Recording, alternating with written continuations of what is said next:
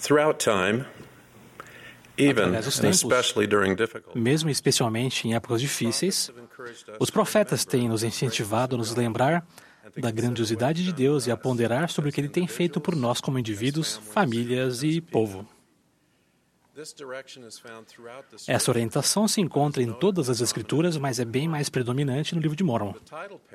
A página de título explica que o propósito do livro de Mormon é mostrar aos remanescentes da casa de Israel as grandes coisas que o Senhor fez por seus antepassados. O livro de Mormon se encerra com o apelo de Moro- Moroni. Eis que desejo exortar-vos, quando lerdes estas coisas, a vos lembrardes de quão misericordioso tem sido o Senhor para com os filhos dos homens e a meditardes sobre isso em vosso coração. A consistência do apelo dos profetas para que reflitamos sobre a bondade de Deus é notável. Nosso Pai Celestial deseja que nos lembremos de sua bondade e da bondade de seu Filho amado, não para sua própria satisfação, mas pela influência que tal lembrança tem sobre nós. Quando pensamos em sua bondade, nossa perspectiva e nossa compreensão são ampliadas. Ao refletirmos sobre sua compaixão, tornamos-nos mais humildes, mais fervorosos na oração e mais constantes. Uma comovente experiência que tive com um paciente mostra como a gratidão pela generosidade e pela compaixão pode nos transformar. Em 1987, conheci Thomas Nielsen, um homem notável que precisava de um transplante cardíaco. Ele tinha 63 anos de idade e morava em Logan, Utah, nos Estados Unidos. Depois de seu serviço militar durante a Segunda Guerra Mundial, ele se casou com Donna Wilkes, do templo de Logan, Utah. Ele se tornou um vigoroso e bem-sucedido pedreiro. Nos anos mais recentes, ele gostava particularmente de trabalhar com seu neto mais velho, Jonathan, durante as férias escolares. Os dois desenvolveram uma ligação especial, em parte porque Tom viu muito de si mesmo em Jonathan. Tom percebeu que a espera por um doador era algo frustrante. Ele não era necessariamente um homem paciente. Sempre fora capaz de estabelecer e cumprir metas por meio de trabalho árduo e pura determinação. Sofrendo com problemas cardíacos, com a vida paralisada, Tom às vezes me perguntava o que eu estava fazendo para acelerar o processo. Brincando, ele sugeria que o que eu poderia fazer para conseguir mais rapidamente um doador para ele. Em um dia alegre, porém aterrorizante, um coração compatível ficou disponível para Tom. O tamanho do coração e o tipo sanguíneo eram compatíveis, e o doador era jovem, com apenas 16 anos de idade. O coração pertencia a Jonathan, o amado neto de Tom. Mais cedo naquele dia, Jonathan foi ferido mortalmente quando o carro em que estava foi atingido por um trem. Quando visitei Tom e Donna no hospital, eles estavam desolados. É difícil imaginar o que eles estavam passando, sabendo que a vida de Tom poderia ser estendida com o coração do neto. A princípio, eles se recusaram a aceitar a oferta de doação feita pelos angustiados pais de Jonathan, sua filha e seu genro. Tom e Donna sabiam, no entanto, que Jonathan tivera a morte cerebral e compreenderam que suas orações para que Tom encontrasse um doador não haviam causado o acidente de Jonathan. Não, o coração de Jonathan era uma dádiva que poderia abençoar Tom em sua necessidade. Eles reconheceram que algo de bom poderia advir daquela tragédia e decidiram aceitar a doação. Os procedimentos do transplante transcorreram bem. Posteriormente, Tom se tornou um homem diferente. A mudança foi além de uma saúde melhor ou mesmo gratidão.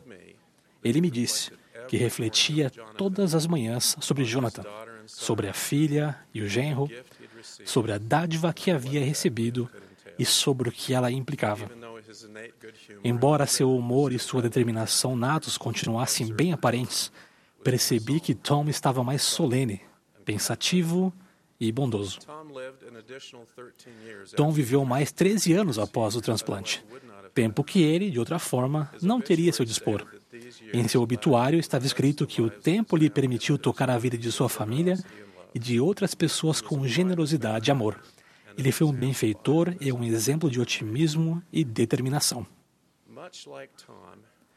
De modo bem semelhante a Tom, cada um de nós recebeu dádivas que não alcançamos por nós mesmos. Dádivas advindas de nosso Pai Celestial e de seu amado Filho, incluindo a redenção por meio do sacrifício expiatório de Jesus Cristo.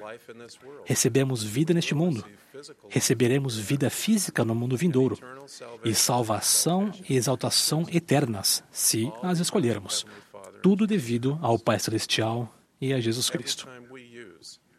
Sempre que usarmos essas dádivas, sempre que formos beneficiados por elas ou até mesmo quando pensarmos nelas, devemos lembrar em, levar em conta o sacrifício, a generosidade e a compaixão dos doadores.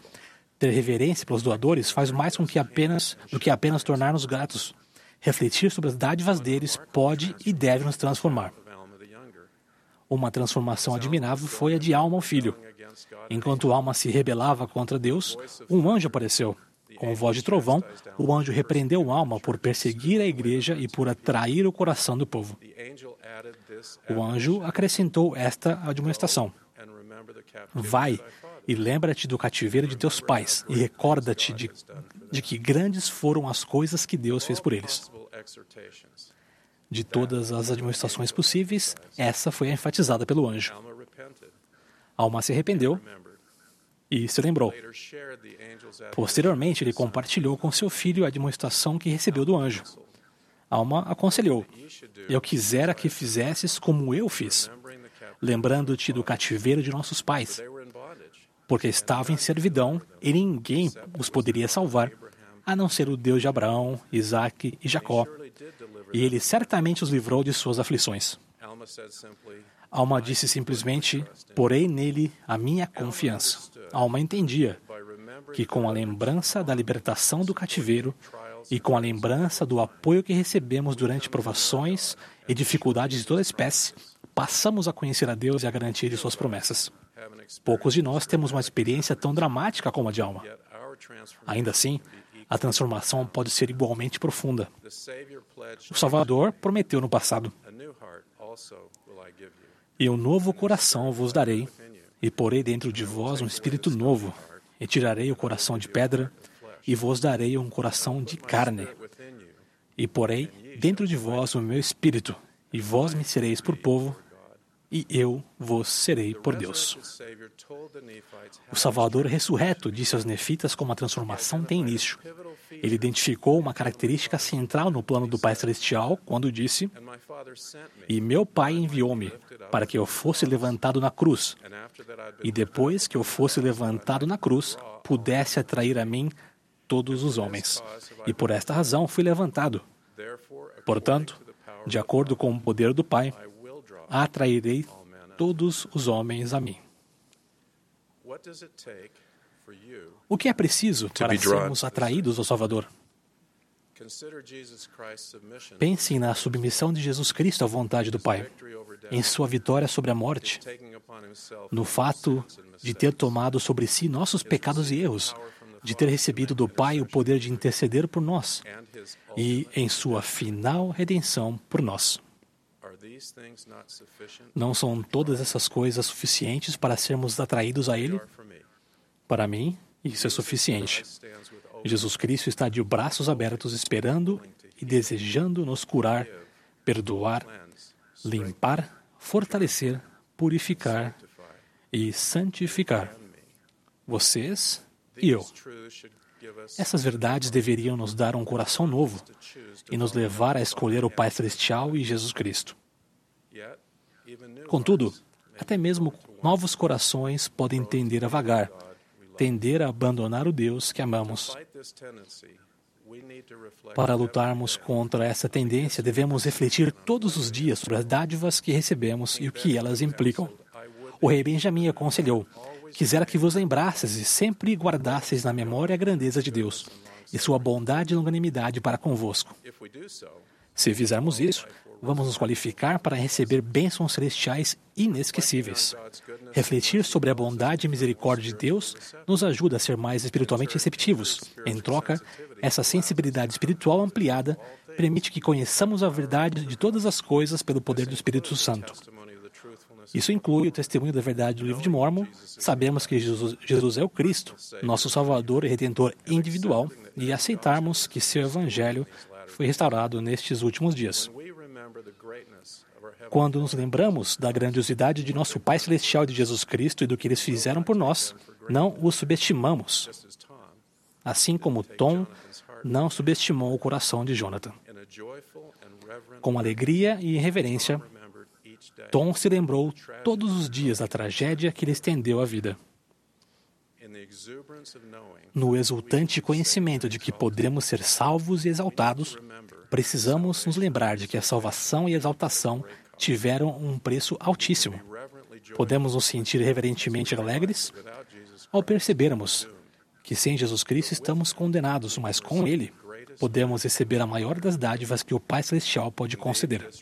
Na verdade, essa reverência permite que desfrutemos da promessa de vida eterna neste mundo e, por fim, recebamos a vida eterna, sim, glória imortal, no mundo vindouro.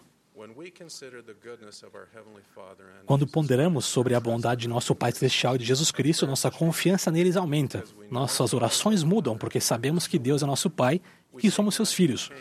Não buscamos mudar sua vontade, mas aliar nossa vontade à dele e garantir para nós as bênçãos que ele deseja conceder, desde que as peçamos.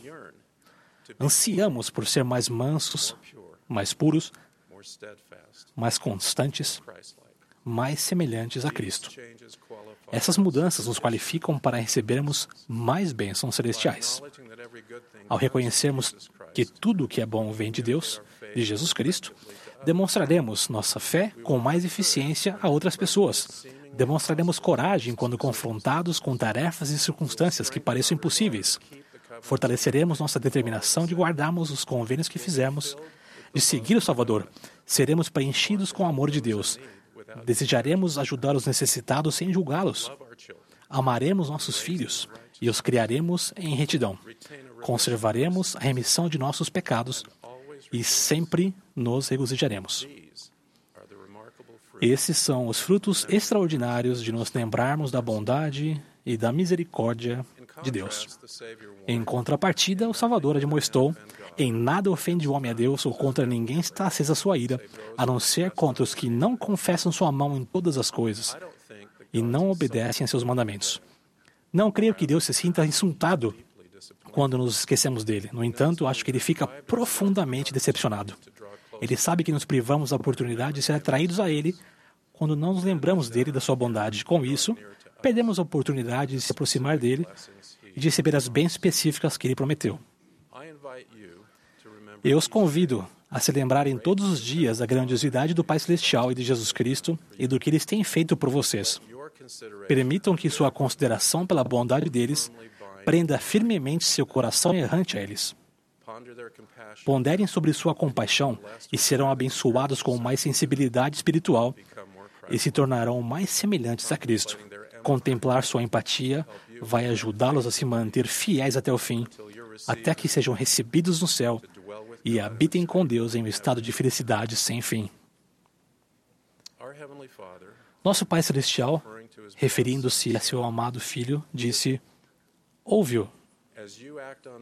Ao atenderem a essas palavras e ouvirem, lembrem-se, alegre e reverentemente, de que o Salvador ama restaurar o que vocês não podem restaurar. Ama curar feridas que vocês não são capazes de curar. ama consertar o que está irreparavelmente quebrado, de que lhes compensa por qualquer injustiça que lhes tenha sido infligida e que ama curar corações, mesmo que se encontrem despedaçados. Ao refletir sobre as dádivas recebidas de nosso Pai Celestial de Jesus Cristo, conheci seu infinito amor e sua compaixão inconcebível para com todos os filhos do Pai, do Pai Celestial. Esse conhecimento me mudou e vai mudá-los também. Em nome de Jesus Cristo. Amém.